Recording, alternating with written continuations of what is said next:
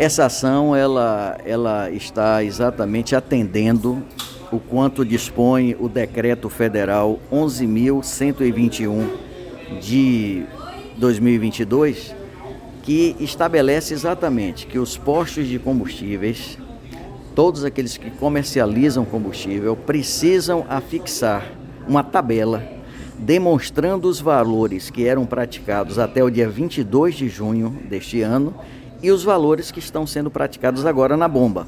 E o porquê disso?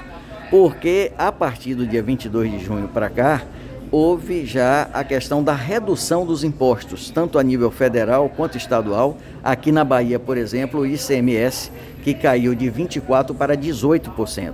E essas reduções precisam refletir na ponta, na bomba. E esse decreto ele remete para que os PROCONs façam exatamente isso, uma vez que o próprio Código de Defesa do Consumidor também impõe que cabe ao nosso órgão fazer com que essa fiscalização seja feita para que o consumidor tenha a visibilidade, tenha transparência em relação aos preços que estão sendo praticados. É, nós estamos dando um prazo de cinco dias, até cinco dias, para que é, os postos afixem essas tabelas e depois vamos fazer de volta essa, essa, essa vistoria e aqueles que não, não estiverem cumprindo, evidentemente, serão é, multados.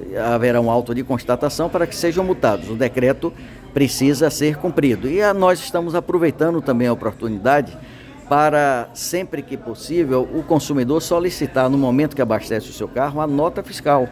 A nota fiscal, ela exatamente vai, vai detalhar os percentuais de cada imposto que compõe o valor do combustível.